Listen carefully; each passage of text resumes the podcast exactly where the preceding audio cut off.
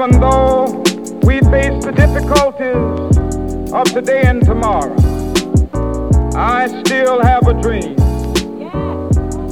It is a dream deeply rooted in the American dream. I have a dream that one day this nation will rise up and live out the true meaning of its creed. Tercer episodio del podcast Laberintos de Alexa, como sin nada. Bienvenidos a todos, muchísimas gracias por estar de nuevo en este podcast Agradezco a todas las personas que se han tomado el tiempo de comentarme en Instagram sus impresiones de mis primeros dos podcasts, pues siempre estamos aquí escuchándonos para crear nuevo contenido. Bueno, hoy vamos a hablar de mi experiencia que tuve en México ayer sobre mi vacunación. Un golpe de suerte, le podría decir yo. Para los que saben, tengo 25 años y ya me vacuné. No, no me fui a Houston, no me fui a New York City, me fui a México, precisamente en las fronteras de Tapachula. Ahí fui a probar suerte para ver si me vacunaban. Fui a tres centros de vacunación, en el último tuve suerte, así que quédate para escuchar cómo estamos. Le puse a este podcast como título el que no chilla, no mama. Y es que verán, tuve que chillar. tuve que chillar bastante. Así que, bueno, como sabrán, Guatemala está en los últimos lugares de vacunación en Latinoamérica. No es casualidad mucha, no es casualidad que seamos los peores en todo, en desnutrición, en pobreza extrema, en infraestructura y ahora en vacunas. Cuando me dicen que es un gobierno de derecha cristiano, lo peor que pienso es pobre las personas que de verdad son derechas conservadoras, porque este gobierno no representa a ninguna ideología, sino representa a los corruptos que le quieren ver la cara al pueblo y que comen de las costillas de nuestros impuestos. Vivimos de donaciones, seríamos como un país que no tiene dinero. Y eso es una gran mentira. Guatemala tiene muchos recursos y tiene mucho, pero mucho dinero pero está muy mal organizado, muy mal administrado y como dice Bukele por ahí, el dinero sobra cuando no se lo roban. Bueno, creo que dice alcanza, pero ustedes ya saben a lo que me refiero. Aquí en Guatemala el dinero debería de sobrar, ni siquiera alcanzar. Guatemala ya desembolsó más del 50% de lo que teníamos previsto para las vacunas y sin embargo solo ha llegado creo yo que ni siquiera el 7% de lo que se había dispuesto en el supuesto contrato. Es un supuesto contrato porque realmente no tiene ninguna, ningún compromiso que le da a Rusia para que nos dé las vacunas. Pero, a diferencia de los rusos, nosotros sí tenemos un compromiso de pagar hasta el 100% de las vacunas, aunque no las recibamos. Claro, adivinen qué tuvieron que vender para que se haya hecho un contrato así jugando con la salud de todos los guatemaltecos. ¿Qué tiene que haber de intereses? Increíble, ¿no? Según la última actualización de Our World in Data, Guatemala se posicionó como el último país en Latinoamérica y el Caribe con menos población vacunada con el esquema completo. Y es que ahorita, hoy, a 21 de julio del 2021, les vamos a decir cómo estamos. Hasta el día de hoy se han administrado 1.29 millones. Obviamente es para el sector justicia, ya muchos diputados seguramente se han vacunado, los militares, pero no llega a la población guatemalteca que realmente la necesita. Mm, hay un esquema de vacunaciones completas del 259 mil y el porcentaje de la población completamente vacunada es de solamente el 1.6%. Disculpen que estoy gritando, pues que mucha me indigna. Me indigna demasiado. Entonces, ya se imaginan yo teniendo 25 años, no voy a esperar hasta, no sé, en dos años para vacunarme. Y decidí ir ayer a Tapachula. Esta es mi experiencia. No les aseguro que quizás les van a vacunar de esta misma manera. Tuve mucha suerte quizás, pero aquí va mi experiencia. Pasé a Tapachula a las 9 de la mañana, bueno, la frontera más dicho, llegué a Tapachula a las 11, vacunaron a mi hermano en el centro de vacunación del teatro de la ciudad, si no estoy mal. Y bueno, él ya tiene 35 años, no fue ningún problema, llegó con su pasaporte y, o su DPI y en 15 minutos él ya estaba vacunado con la vacuna AstraZeneca. Cambio yo, pues realmente sí tuve que ir a otro centro de vacunación y me dijeron que no porque no tenía 30 años. En este centro de el teatro de la ciudad, me dijeron que no tenía 30 años. Obviamente mentí, tengo que decir que yo llegué así como, sí, tengo 30. Deme su DPI, y yo así de, eh, y cabal decía 1996. Y entonces me dijeron, no, usted no tiene 30. ¿Por qué es mentirosa? No me dijeron por qué es mentirosa, pero fue así como, ay, pobrecita. En su país no tienen vacunas, tienen que venir aquí a probar suerte. Ay, so sorry.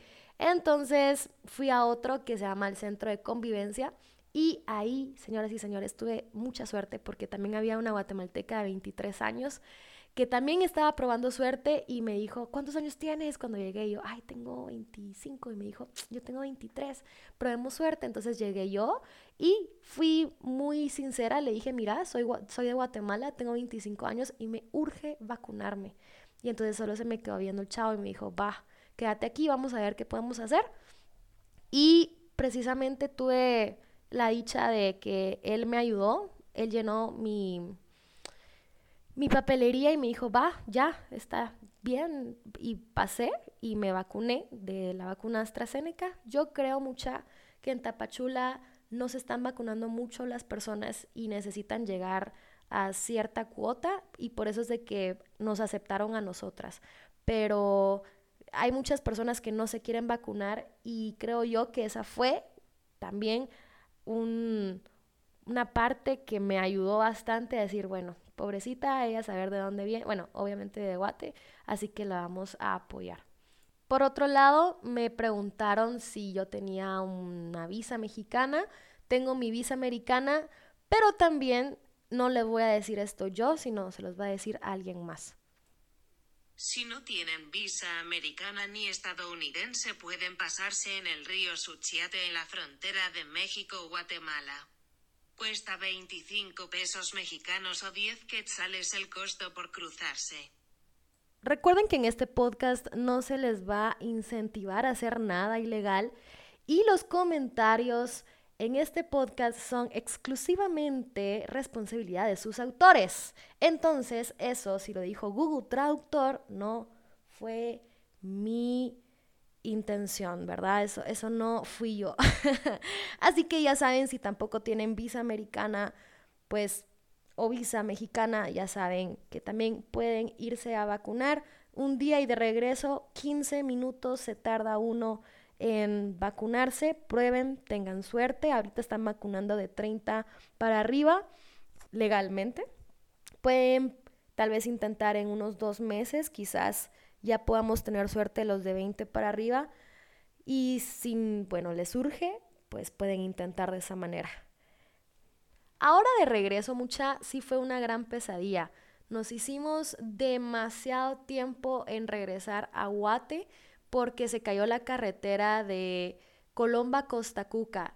Yo sé, ¿quién le pone esos nombres a esos lugares, mucha de verdad, Costa Cuca? Bueno, no sé, si alguien vive por ahí y tiene una razón, no sé, más histórica, que me lo haga saber porque yo nunca le pusiera Costa Cuca a nada en el mundo. Eh, se cayó la carretera, estuvimos ahí como una hora esperando a ver qué pasaba hasta que nos dijeron que eh, habían personas que estaban tres horas esperando que se arreglara la carretera. Nos fuimos por el lado del IRTRA, por la carretera mm, de la costa y nos hicimos muchísimo más tiempo, no, no tienen idea, porque también habíamos dejado nuestras cosas en Shela. Entonces tuvimos que dar una gran vueltona y estuvimos desde las 5 de la mañana que salimos de Shela y llegamos a la casa a las 11 de la noche. Fue un día muy cansado, pero al final se pudo. Entonces, el que no chilla, no mama, vayan eh, a vacunarse. inténtenlo, si les dicen que no, díganle que pues en Guate no se sabe el esquema de vacunación, hasta cuándo la gente realmente se está muriendo y nos están dejando morir. Yo siento también que es una parte, es tal vez una teoría conspirativa lo que voy a decir, no sé si, bueno, pero ah, nos quieren matar de virus y pobreza, porque vivir de donación y que todas las donaciones vengan para vacunar también a, a, los conocidos, a los que tienen cuello, no se vale mucha, no se vale. Entonces, eh, lo más triste es que creo que aunque los guatemaltecos sigamos chillando, es de aquellas madres, pues no Guatemala, sino los funcionarios públicos, que dejan morir a sus crías o a sus bebés de hambre. Y cuando les preguntan de qué murió, bueno, cuando los niños mueren llorando de, del hambre, esos somos nosotros, esos, precisamente esa imagen, somos los guatemaltecos. Y no importa que chillemos, no, no, puedo decir que en Guatemala eh, tengamos una población o una ciudadanía dormida. Yo no creo que tengamos a personas que no sepan de activismo político o que no se organicen con sociedad civil sin embargo, creo que parte de lo que está adentro del sistema del leviatán o del Estado está muy solidificado con la corrupción. Y creo que ese es otro tema para otro podcast, pero Guate sí es un país que chilla y ha chillado toda la vida. Lastimosamente no hemos podido mamar ni una sola gota de leche porque todo lo tienen esos corruptos. Así que disculpen la metáfora tan gráfica, pero así la veo yo. Así, así veo yo también cómo están las fronteras. La frontera de México, la infraestructura está preciosísima. Hasta hay aire acondicionado porque hay muchísimo calor en Tapachula, mucha. Y después del lado de Guate, a la gran, es como una casa vieja, descuidada, el aire acondicionado no sirve, una mesa eh, así de madera súper que ya se va a caer, no mucha, así, creo que hasta ni siquiera limpieza tenía los lugares. Muy feo, muy feo, muy feo. La verdad es que sí se nota la diferencia entre un país como México, que aunque digan los mexicanos que están súper mal, yo se los digo desde Guate, que admiro mucho su país, admiro mucho a su gente, admiro mucho su clima, su comida, todo, todo, y ahora los quiero más porque gracias a ustedes me logré vacunar yo. Gracias a todos, les mando un gran saludo y espero que les haya ayudado este podcast a conocer más de, bueno, mi proceso de vacunación. Les mando un gran abrazo y hasta el próximo podcast de Laberintos de Alexa. Even though we face the difficulties of today and tomorrow, I still have a dream. It is a dream deeply rooted in the American dream. I have a dream that one day this nation will rise up and live out the true meaning of its creed. We hold these truths to be self evident that all